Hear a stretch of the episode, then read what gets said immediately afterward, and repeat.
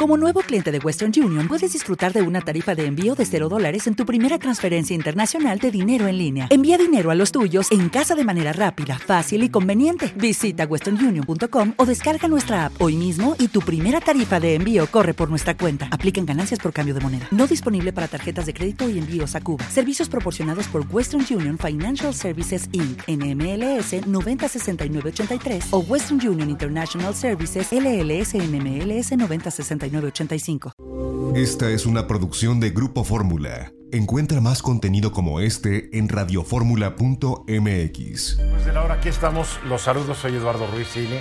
Esto es Grupo Fórmula, radio, televisión, internet y redes sociales. Son las 4 de la tarde con un minuto hora del centro. Estamos en el estudio A de Grupo Fórmula en la Ciudad de México y me acompaña Eduardo Sodi. Hola, Tocayo. A veces antes de empezar el programa ya estamos discutiendo, Discutiendo ¿verdad? temas, sí, claro. Estamos discutiendo, ¿por qué? No nos ponemos de acuerdo. No nos ponemos de acuerdo y hay ciertos temas. Yo creo que poli- política, religión, amor, son temas en donde la gente no se pone de acuerdo nunca, porque cada quien tiene su definición, su experiencia, su concepción del universo, ¿no? La verdad. Entonces yo defiendo mis puntos sin pretender cambiar la opinión de los demás, pero los defiendo con pasión y los demás pues espero que los defienda con la misma pasión para que no lleguemos a ningún lado. A A la hora, la final. hora. A la hora, la hora, ¿no? No, a veces Porque- sí. Hay, A veces. ah, sí, hay A ver, este es un tema que me interesa mucho porque, porque yo siento que la campaña de Xochitl Galvez todavía no, todavía no encuentra su ritmo. Y los medios aprovechan cualquier asunto para tundirle, para tundirla. Igual que con Claudia Sheinbaum, si se equivocan, sopas. ¿Por qué? Porque quieren ser presidentas de la República, cada una de, ella, de ellas, y espera que tienen que saber ciertas cosas elementales, que es un poder fáctico. Bueno, un poder fáctico, pues, los medios, la iglesia, la delincuencia organizada, son poderes que sin estar organizados dentro del poder público, ejercen poder. Poderes de hecho. Claro. Entonces, por eso se llama poder fáctico, ¿no? De hecho, facto, de hecho. Gracias. Entonces, pues, ayer, le, ayer la tundieron. ¿Por qué? Porque se lo pregunta a un periodista, ¿qué opina usted de los poderes fácticos? Y como que puso la cara y le pregunta a Marquito Cortés. Y después dice, usted habla de la delincuencia. Cuando debería haber dicho, ¿qué entiende usted, señor periodista, como poderes fácticos? A ver si estamos de acuerdo. regresa, Por si no sé, se la regreso, ¿no? Bueno, ok. Pues entonces, capaz de que sí sabía. Capaz que le quiso comentar a, a Marquito con K que, que qué bonito día era, ¿no? Pero un evento donde ella es el centro, todo es ella. Nada hay que preguntarle que Alito a su derecha y que ah, no, Alito estaba a su izquierda, ya Marquito a su derecha. Ella es el centro de atención total y absoluto. Y esto lo pongo como un ejemplo porque le han tundido. Sí, ya anuncian que van a demandar y van a exigir que se investigue, que si pidieron dinero para la campaña de Claudia Sheinbaum, que 30 millones, que por Notimex, pues pueden pedir lo que quieran, no se va a llegar a ningún lado, a la gente a la hora de la hora no le importa, porque la gente sabe, pues que hay mucho dinero ilegal en las campañas políticas y que no se va a investigar como que se ha investigado ni se ha aclarado otras tantas denuncias. Entonces me puse a estudiar, a ver, el presidente Andrés Manuel López Obrador es el maestro del populismo. Y tiene una gran habilidad para construir narrativas que le gustan y resuenan en la mayoría de la gente. No en todos, pero la mayoría de la gente. ¿Cuáles son algunas de estas narrativas? Aquí las tengo apuntaditas. Está contra las élites. Se autodenomina defensor del pueblo bueno y sabio, del pueblo común. Se opone a los conservadores que forman parte de lo que antes usaba el término la mafia del poder.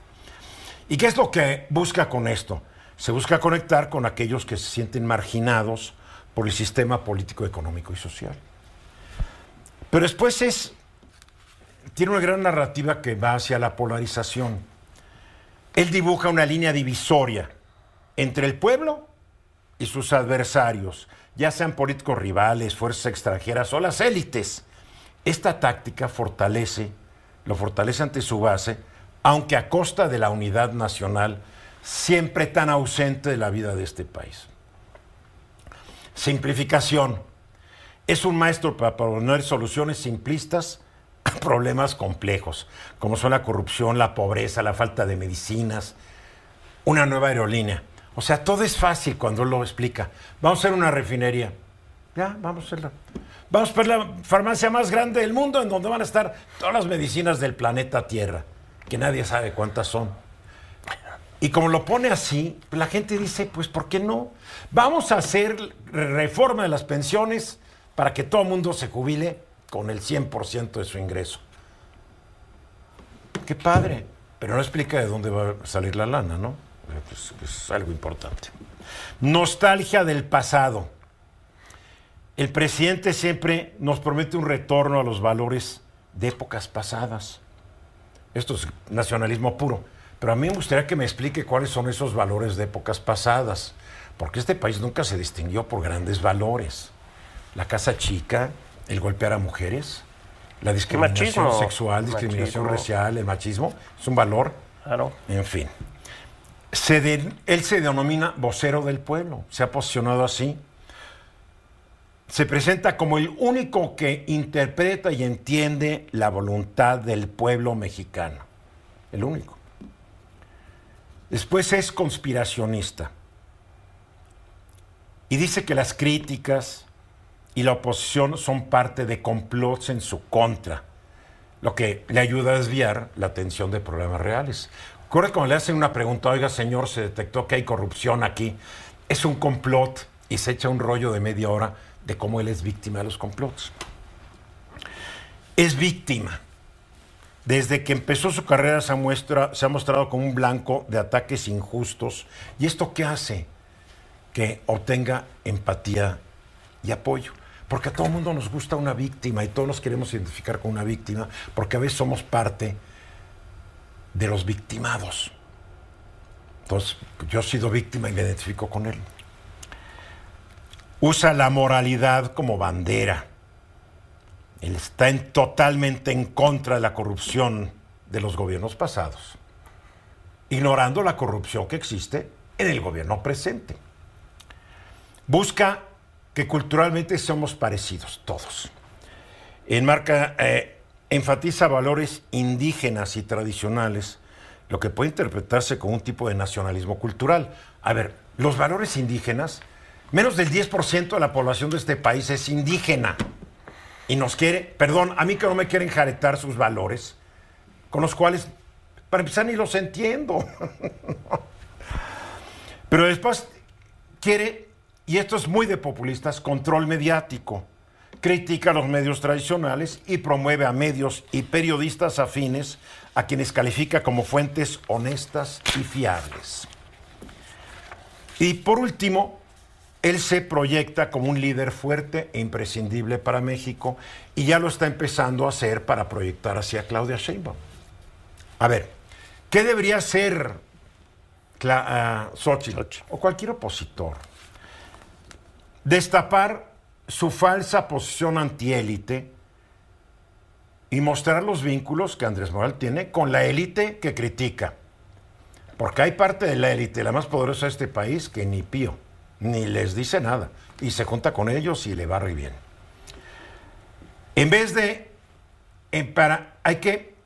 La, Xochitl debería estar viendo cómo promueve la unidad ante el discurso divisionista del presidente. Xochitl debería, frente a la simplificación, presentar soluciones detalladas y basadas en evidencia para resolver los problemas nacionales. Debe ofrecer una visión histórica balanceada. Debe resaltar la diversidad de voces en México, porque un país donde hay pluralidad de opiniones es un país más rico. Debe usar datos y hechos para desacreditar teorías sin fundamentos, las conspiraciones y los complots de López Obrador. Debe demostrar cómo él no es una víctima, es un beneficiario del sistema. Es presidente de la República. Eso no, digo, ¿cuántos, no? Debe señalar las incongruencias entre lo que dice y hace el presidente. Debe promover el multiculturalismo y la riqueza cultural de México.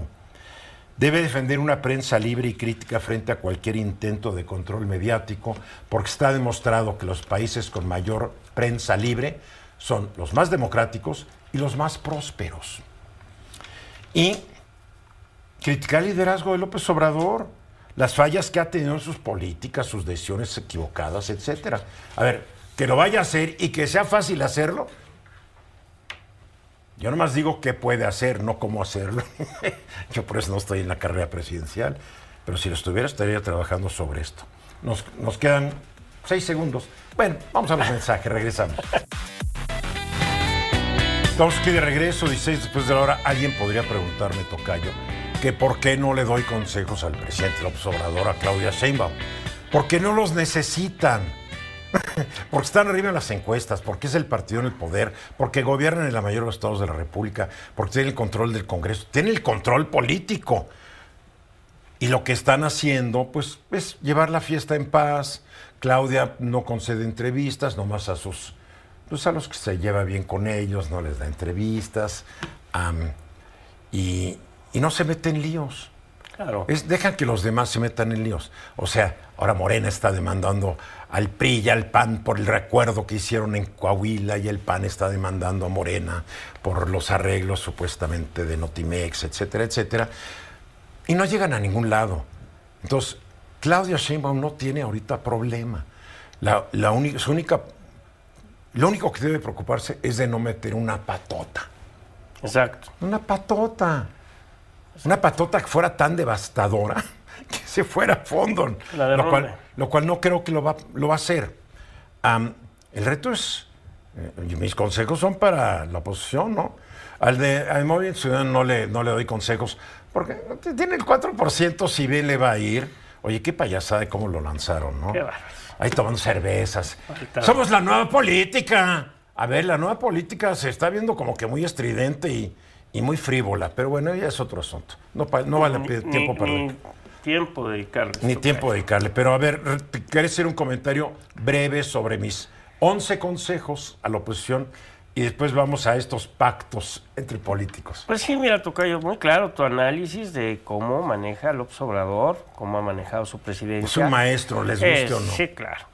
Y lo que dices respecto a estos consejos, te voy a decir lo que te contestaría Xochitl. Diría, es que todavía no puedo porque estoy como precandidata. Claro que puede. Ahora. Yo sueño Eh, un así país lo hizo. donde sería... El que inventó ese pretexto para hablar es Marcelo Vienen Ebrard. 47 millones de spots. Así que nos vamos a atragantar con eso.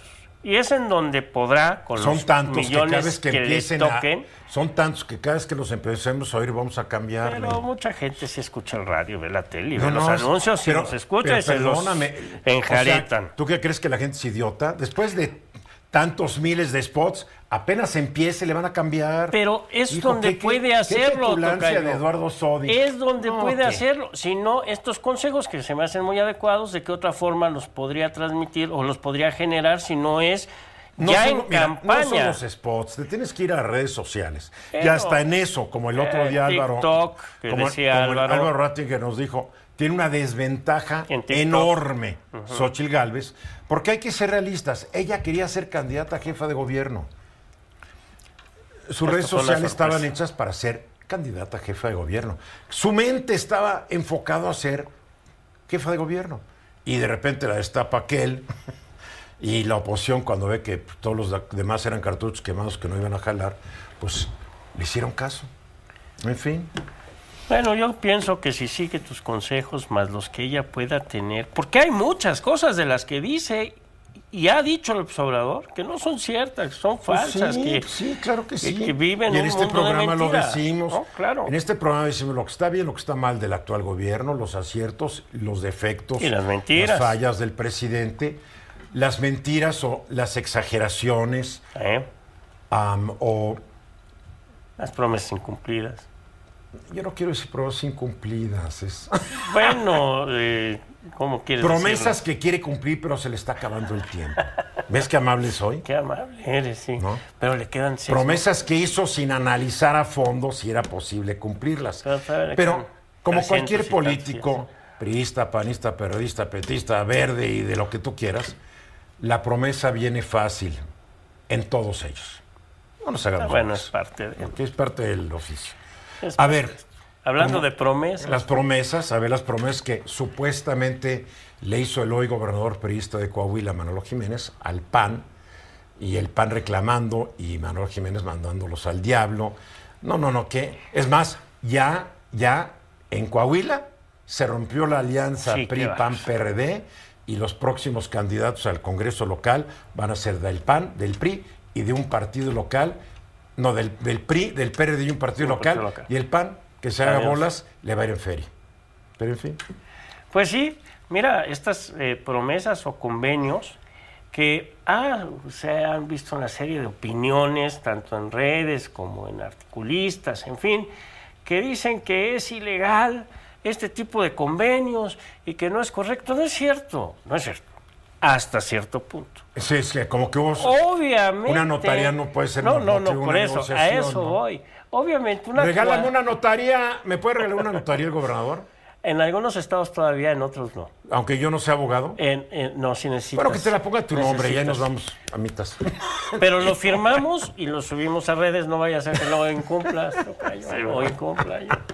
Ese es el punto, mira.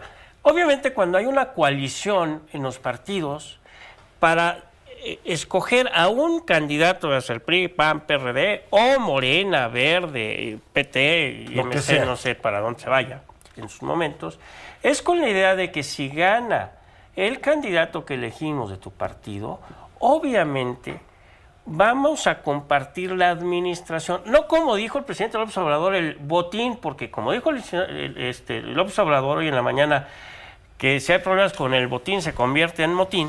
Acuérdate, Entonces, acuérdate que el presidente simplifica. Sí, y sí. como él es el dueño de la verdad, de acuerdo a lo que dije, Pero- pero entonces- los de Morena no van tras el botín, En- nomás los de la entonces, oposición van pero tras entonces el botín. los, yo le entendí al presidente que los cargos públicos lo que generan son un botín.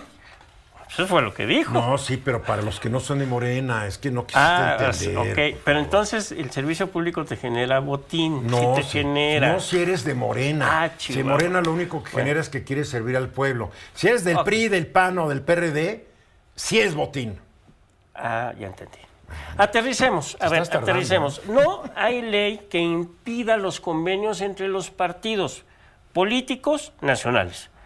Hay ley que te impide convenios de muchas índoles con partidos extranjeros. Y está en la Pero ley político de- nacional. está Ley general ley- de partidos políticos, ley de instituciones, procedimientos electorales. famosa, sí. No existe prohibición. Pero desde luego. A ver, pero esa ley que dice, a ver, si gano te daría tantas secretarías dentro de mi convenio. gabinete, podríamos lanzar tantos candidatos juntos, Claro, tú tantos para independientes. otro estado, Bien, para la presidencia. Eso lo puedes convenir, claro, y normalmente se dan la mano, no lo escriben. Pero lo que es inmoral, poco ético, es que dentro de ese convenio se establezcan situaciones que son de índole personal y que sí, la verdad, ya parece negocio. Oye, si llega de gobernador tu candidato, quiero seis notarías. El PAN exigía seis Oye. notarías, ¿no? ¿Qué, qué, qué- Está por escrito. Porque es un negocio una notaría. El mismo eh, absurdo de Marco Cortés, pues necesita ser absurdo de la mente. Lo subió, sí, claro. Digo, de verdad, o mira, o es muy tonto, o andaba, yo creo que con algún elemento. No sé, yo, la verdad, o es de hace- mala fe. Hace tanto tiempo que no hablo con él que no sé cuál sea su actual estado neurológico O es de mala fe, o de mala fe. no lo sé. No, es obviamente una tontería. Oye, pidió, pidió direcciones de, de planteles educativos de universidades, por Dios. Y el, el dejar como, subir como magistrado a, con una persona denominada A ver, Bernardino. pero un magistrado pertenece al Poder Judicial. Es el tribunal electoral eh, donde Ah, quieren...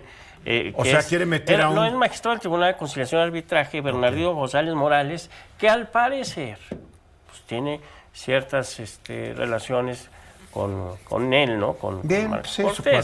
Entonces, bueno, a ver, hay que decirle a, a quien nos escucha, a quien nos ve, que estos convenios, esos pactos se hacen entre los partidos. Morena hace pactos con el Verde y con el PT. Sí, claro. Y todos, oye, si yo llego Y cuando, a van este en cargo, relaciones locales y entra un partido local, también con un partido local. desde luego, claro que sí. Pero lo que es indebido, son correctos, son este tipo de acuerdos o peticiones. Más que bien se hacen ahí, componendas, ¿no? Son componendas. Es así, la O sea, verdad. ¿qué tiene que ver el ganar una elección que me dé seis notarías? Exacto. Porque además deberían desaparecer esto, este, esta costumbrita en muchos estados de la República, que el gobernador nombra a los notarios y generalmente se la da a puros cuates. Se ha intentado hacer que los requisitos para ser notario vengan en la Constitución, que sea una ley federal. Que sea más como la Ciudad de México, Una que ley es por federal, no lo- local, porque Mira, se cada dice que en estado de México, cuando ley. se fue Peña y que después cuando se fue Rubiel, dejaron tantos notarios Es un- eh, sí, es, que es- tuvieron después eso es que, quitarlos. esa es parte del, del despido de los gobernadores, en donde se pueden dejar notarios. ¿No? Ya no en todos. Ya no en todos. Pues uno es demasiado. sí, claro. se- se debería ser- suprimir esta Todos costumbrita. ser a través de concurso, claro. Porque después, pues ya como que el gobernador saliente está, está amarrando un ingreso de la corta, de la comisión que le van a dar hasta que se muera. ¿No? O por. sí, Digo, claro. a sus hijos cuando se muera él también, digo. Así es esto, ¿no? Entonces hay que aclararlo. El, el convenio no es ilegal, no es inmoral. Pero el contenido de lo que el parte, está parte del contenido. La ley fija lo que se puede acordar y lo Parte que no. del contenido, sí, está fuera de contexto. Ay, ay, ay. ¿No? Así es esto. Vamos, la, la gran pregunta. ¿Qué le pasó a este Marco con K para hacerlo público? De indignado. En fin. Xochitl, no les hagas caso a estos mensajes. Estamos aquí de regreso. Integral es una empresa de análisis, consultoría política y su fundador y actual director se llama Luis Carlos Ugalde. Y dio a conocer hace unos días un reporte en donde, de acuerdo a él y sus expertos, anotan los 10 puntos políticos más importantes para 2024.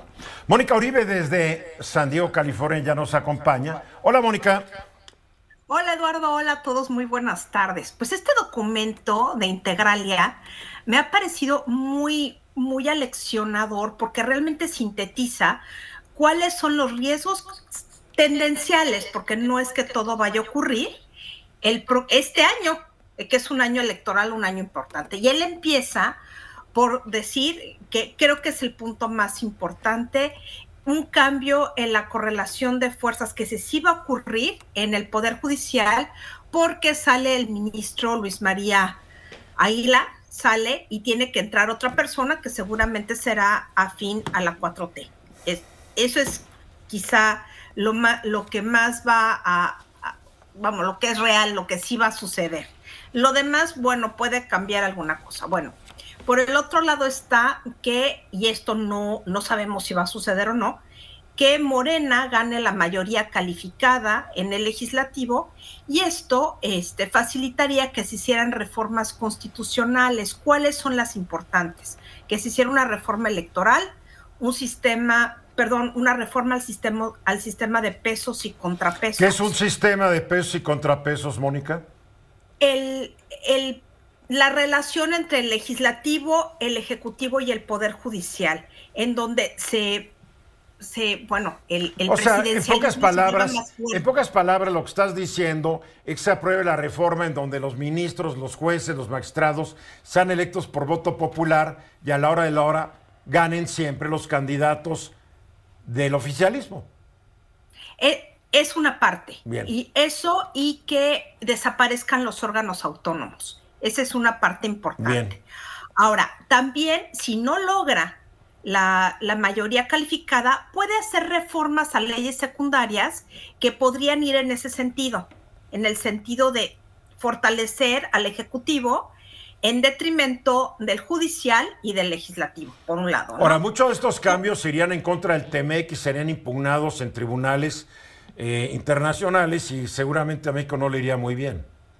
Efectivamente, otro de, de los riesgos está en que se hagan reformas que afecten el entorno de negocios y toda la seguridad jurídica para invertir en México. Eso es un tercer, cuarto riesgo que, que no hay que echar en saco roto que puede suceder. Que de El por otro- sí hoy no hay una gran seguridad jurídica, Eduardo Sí. Sodi.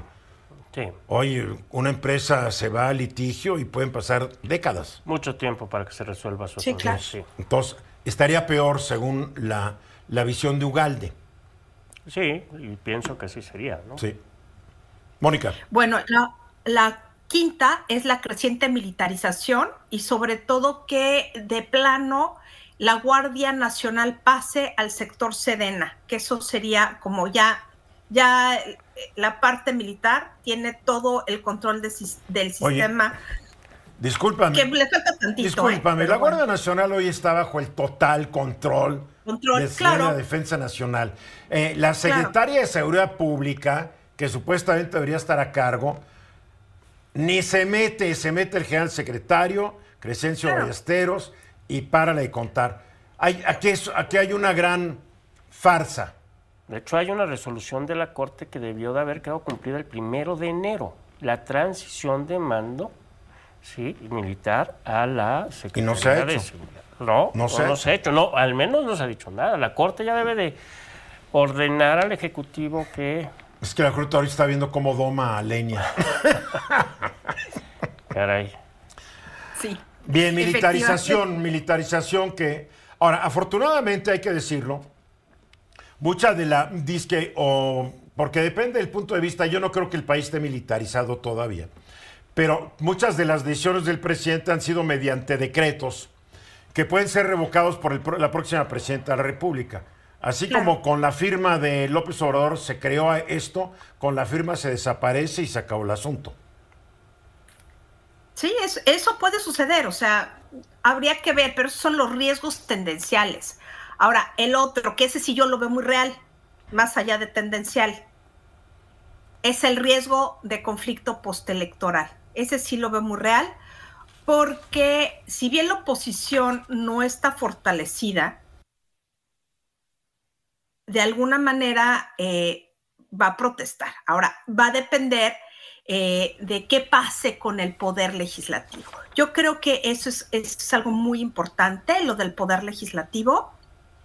Eh, si gana o no gana Morena la mayoría calificada. Y por el otro lado, bueno, la presidencial. Eh, tiene que ver, ser. sea lo que sea, el resultado que sea, va a haber conflicto postelectoral. Aquí claro, no eso es- a ver, aquí no hay que ser es Ugalde ni, ni un gran gurú para saberlo, porque el conflicto postelectoral es una constante de los procesos electorales cada vez que hay que ocurren en México. Claro, sí. ¿no? El Yo problema, creo es que, se limitó el problema mucho, es que pero- tenemos un tribunal, una fiscalía especializada en la atención de delitos electorales que parece que está dormida junto con su, Sí. Con su, con el procurador, ah, el estimadísimo Ortiz Pinchetti, y tenemos un tribunal electoral y un INE que como que a últimas fechas están demostrando que están amon- amorenando un poquito. poquito. Ah, a mí lo que me preocupa también, que es un punto que creo que omitiste, es la violencia política, Mónica. Yo creo que la violencia política va a derivar de dos fuentes. Este ya es de mi ronco pecho, no de Integralia. Por un lado, eh, vamos a ver cómo se comporta el crimen organizado en el proceso electoral y en precisamente en el momento de depositar el voto en las urnas, en la jornada electoral. Creo que va a haber una presión por parte del crimen organizado hacia la ciudadanía para la emisión del voto. Bueno, Es no, decir, sí, no, no es necesario eso. ¿Por qué tal si, a ver, pregunta hipotética, Eduardo, Mónica. Si un grupo fuerte en una zona, pues coopta a todos los candidatos. Sí, es correcto. A ver, si coopta a todos los sea. candidatos, no tienen ni por qué decirle al pueblo bueno y sabio por quién votar, porque por el que voten Va ya se pusieron de acuerdo, ya- o ya se pusieron de acuerdo, lo intimidaron. Va a ser controlado. Sí, Claro. Ahora, yo creo que por ahí se van a ir, por ahí se van a ir.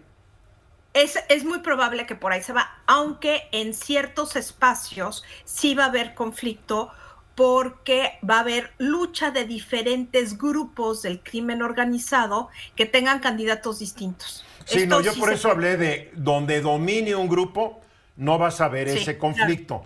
En donde no están dominando ciertos grupos o están en pugna, ya lo ves desde Ahí va ahorita. a haber. Están matando a candidatos, claro. están matando a funcionarios, están- Claro. ya lo ves ahorita. Entonces, Sí, ya ya es ve. terrible. Va a ser tal vez el peor año en asesinatos y agresiones contra políticos y sus familiares ¿eh? Y candidatos. Sí. Otro riesgo que ve Integralia, yo no estoy tan segura, es que después de la elección la oposición se va a fragmentar. Es probable y que pueda haber un pleito intestino entre la oposición. Eso sí yo no lo tengo tan claro, pero Integralia sí lo ve. Ya lo estás, ya lo estás viendo en Coahuila, ¿no? Ya se ve en Coahuila, pero no sé si eso se va a ampliar a todo el país. Mira, conociendo a Marquito y conociendo a Lito, porque Chuchito no cuenta, ¿no? El del Pera no, no, es historia.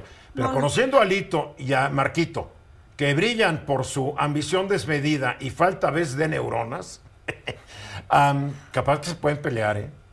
Pero igual no llegan al fin del, del, proceso electoral. ¿Cómo que no llegan? ¿Qué, lo, lo estás sentenciando a muerte o qué? No, igual lo sacan. No, no los pueden sacar. ¿Cómo los van a sacar? ¿Quién los va a sacar?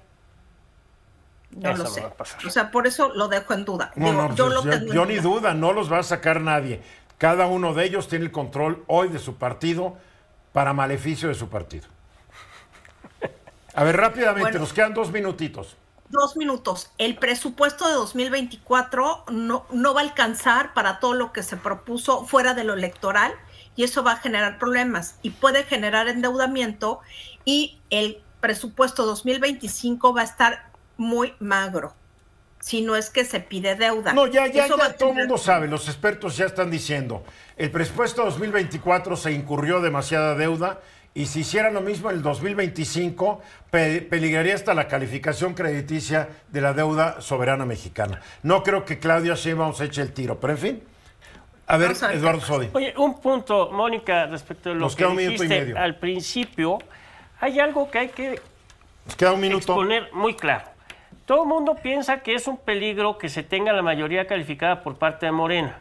A ver, con la mayoría simple, si aumentas un ministro más, segundos, un ministro más a la Corte, ninguna controversia constitucional va a proceder. Con la mayoría simple. Claro. Así es que. Es real. Y lo último es que gane Donald Trump. Eso es lo, el último riesgo que ve. Hijo, es que el 2024, empezando en enero del 25, es como que de pesadilla, ¿eh? Mónica, disfruta, disfruta tus últimos días en San Diego para que ya regreses. Muchas gracias, Eduardo. Saludos a todos. Mónica Olivera, desde San Diego, California. Vamos a los mensajes.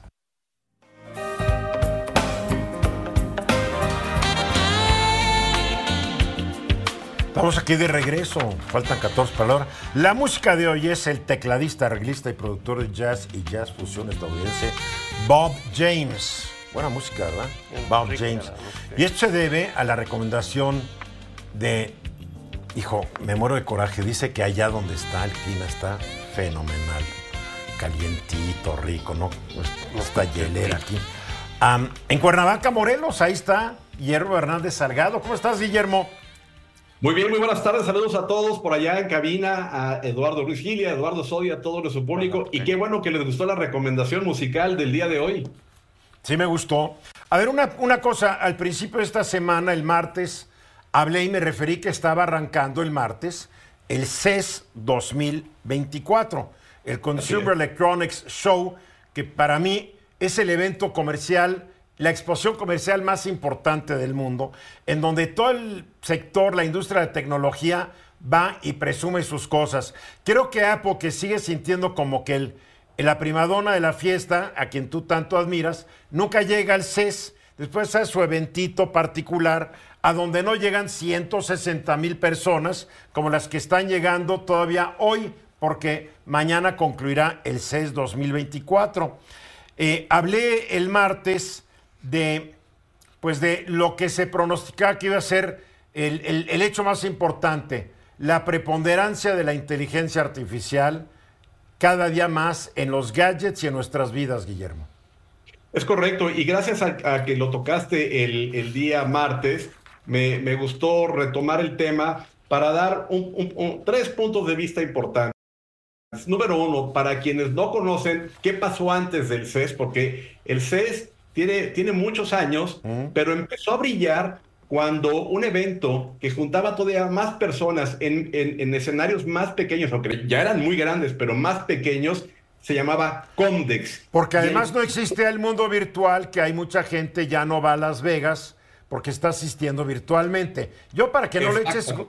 para que no le eches al evento que como no es de Apple, yo sé que lo vas a No. criticar. No, no, no, no, no. El CES, a mi gusto, es un gran evento porque al principio, aunque fue estrictamente de, de- de lo que viene siendo equipos de consumo, como su nombre lo, lo indica, ha ido creciendo y cada vez es más interesante. A ver, pero haz una pequeña reseña de desde 1970, lo más importante que se ha presentado en estos eventos, porque son productos que realmente vinieron a revolucionar nuestras vidas, que mucha gente tal vez menor de 40 o 50 años, pues ya no se acuerda de ni estos productos, porque en 1970 se presentó la videograbadora que podías tener en tu casa para grabar programas de la tele. Así es. 1970, estás hablando de hace 54 años. Es correcto. Qué locura. Es correcto. Y mira, en ese orden, rápidamente te voy a decir, en el 74 el láser disc era como los discos de vinil, pero muy gruesos eran láser. Sí. En el 75 el Mesapong de Atari. ¿Quién no, En quién no 81 jugó en esa Pong? Hombre. Todo el mundo jugamos Mesapong. En el 81 es el Compact Disc. Ahí se lanzó el Compact Disc. También la videocámara. En el 82, la Commodore 64, que fue la primer, el primer teclado computadora que se conectaba a la televisión. Fue la primera computadora personal realmente, ¿no? Real- pr- prácticamente fue la primera computadora Sí. que tuvo un éxito comercial y que llegaba a los escritorios. Luego vino la Commodore Amiga. En el 85, el Nintendo. ¿sí? En el, eh, en el 96, el DVD. Luego. Y todos ya se fueron. Es increíble. El Nintendo sigue en su, en su nueva evolución. Pero ya DVDs, Laserdisc, ya. Bueno, lo que pasa es que este es un mundo que está en, con- en- en constante cambio, innovación y cosas Sí, nuevas. de acuerdo. Y, y- y- y lo podemos ver, por ejemplo, que de las cosas más interesantes que está mostrando el, el CES el día de hoy, pues tiene que ver con pantallas que son cada vez más grandes, con más, con más resolución, pero que incluso son transparentes. La que presentó Samsung, totalmente transparente. Y cuando la prendes, ahí está. Sí. No sé ni cuánto cuesta, ha de costar una la nota, como cualquier nueva tecnología. Alguien me decía que decenas de miles de dólares. Podría llegar a ser porque es, es- lo nuevo siempre es más caro, hay que esperar unos años. Samsung, qué bueno que lo abordas, ha hecho desde hace muchos es, pero en este es el stand o el, o el lugar a donde hay que ir a ver, porque realmente Samsung está metiendo muchas innovaciones. Ahora, quiero abordar algo Hijo, que lo interesante. diga Guillermo, híjole. ¿En No, es serio? la verdad. Que lo digas tú, que cada vez que me ves con mi teléfono Samsung te burlas de mí porque tú, tú- tú traes tu iPhone. Que venga de ti esto es increíble. Samsung es un gran referente. Es más, para los que no lo saben, si uno desarma un iPhone, hay cosas que le hace Samsung. O sea, Creo que la pantalla la hace Samsung. Eso es un hecho. Y ya así ha sido siempre. Uno abre una computadora y trae chip de, de- de la competencia y todo. En fin.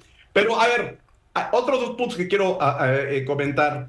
El tema de la inteligencia artificial es un punto muy importante porque ese es, ese es el juego hoy en día. Y en el CES la inteligencia artificial está en medio de todo. En- Es la palabra que está en la mesa. Pero también, por otro lado, se está desgastando el término de inteligencia arti- artificial, porque el hecho de estar censando temperaturas para mandar a hacer eh, a- ciertas actividades no necesariamente es una inteligencia artificial. Pero bueno, muchos aparatos le están metiendo algo de inteligencia artificial, a unos más, a unos Bueno, el menos. refrigerador que ahora te dice qué tienes que comprar porque ya está acabó. Eso Eh, es más inteligente que yo, ¿eh? Porque yo abro el refri y no sé ni lo que hay. Pero ahora lo que es interesante es cómo conecta las tecnologías. Y tres tecnologías que son interesantes a conectar viene siendo los aparatos en sí, o sea, la electrónica, viene siendo inteligencia ar- artificial y viene siendo el Internet de las cosas. Pero para mí, el gran punto del CES y de cualquier cuestión que se esté desarrollando tiene un impacto importante en la salud. Y las cosas que se están presentando de salud en el CES el día de hoy o estos días es gemelos digitales. Es decir, pueden configurar un, un gemelo de tu organismo con tu ADN para que exper- experimenten alguna operación en ese gemelo y sepan cómo te puede ir cuando lo hacen contigo. Número dos, lentes para ver y oír mejor, ¿sí? Porque se espera que para el 2030 haya 630 de millones de personas que tengan una pérdida auditiva. La otra, un traductor médico, de tal manera que en cualquier idioma va a poder traducir todo, todo lo que debe de ser de una receta, las medicinas, el impacto. Oye, esto es buenísimo. Hay que mandarle una al señor presidente de la República para ahorita que está armando su superfarmacia, que va a tener todas las, todas las medicinas del mundo, pueda ver cómo se llaman en diferentes lugares y no es que compre doble. Bueno, pero ahí se necesitaría una superinteligencia artificial para lo que hace el presidente, pero vamos a dejarlo. No, pues traductor médico. Más de dos millones de traducciones en 20 idiomas distintos. Bueno, oye, hay que pedir uno y mandárselo, y mandárselo. al presidente. Vamos a ver cuánto cuesta para mandárselo. El otro es Doctor en Casa, es un dispositivo que permite censar todo lo que tiene tu organismo para poderlo mandar a tu médico y que tu médico desde lejos te pueda decir qué tienes que hacer basado en la confianza que se tiene en ese tipo de dispositivos. Bueno, ya muchos dispositivos como mi relojito Samsung te dicen gran parte de cosas. Como también te lo dice seguramente el reloj Apple que traes puesto, ¿no? Más preciso, pero tienes razón. Y el otro que me gustó mucho, Eduardo, que realmente es, un, es, una innovación muy interesante, es el Giroglobe, que es un guante para las personas con Parkinson, mm. que, que te lo pones y te disminuye muchísimo el, el, movimiento que constantemente... La temblorina. La temblorina. Ese es un gran descubrimiento porque aparte vas pensando en qué momentos de tu cuerpo, qué, qué estímulo tiene tu, tu brazo para que tenga más o menos temblorina. Entonces, si es electrónico, sí tiene inteligencia artificial, tiene todo lo que se requiere. ¿Qué nos deben y qué espero que pronto podamos ver? Un monitor de la glucosa que nomás se ah, promete, se promete, se promete, pero no sale. Y cuando me pues siento decepcionarte porque yo vi un artículo sobre el CES 2024 y una empresa cuyo nombre no registré, pero ahí tengo la liga y te la voy a mandar, acaba de sacar un aparato que te colocas en el brazo, lo pegas, y cada vez que comes, te va a decir cómo está afectándose el, tu glucosa en sangre. Ahora, dicen, no es para diabéticos, es para prediabéticos. Pero yo creo que... Te tienes, te tienes que pinchar cada 14 días ese aparato. No, se queda puesto, se queda puesto y ya no te lo quitas. Es un botón que te lo pones y dura 14 días, pero sí te haces, la, eh, sí te pinchas. Tú dijiste que no pinche el dedo. Los, perdóname, perdóname. tú, dijiste el dedo, no dijiste que no pinche el brazo. Entonces tu argumento estuvo muy la palabra de pinchar, ya sabes. No, no, no. A ver, Eduardo Sodi, brevemente, nos queda un minuto. ¿Querías comentar algo finalmente? No, nada más preguntarle a Guillermo para él cuál era el, eh, pues, la mejoría, el invento, el avance más importante que has visto en esta feria.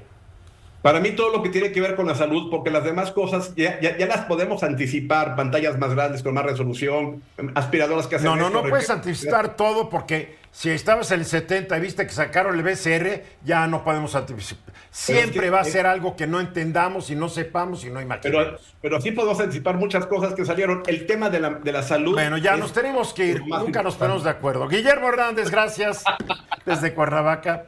Gracias, Eduardo Sodi. Soy Eduardo Ruiz Gil y mañana de vuelta estoy aquí a las 4 de la tarde, hora del centro. Sean felices, buenas tardes. Esta fue una producción de Grupo Fórmula. Encuentra más contenido como este en radioformula.mx.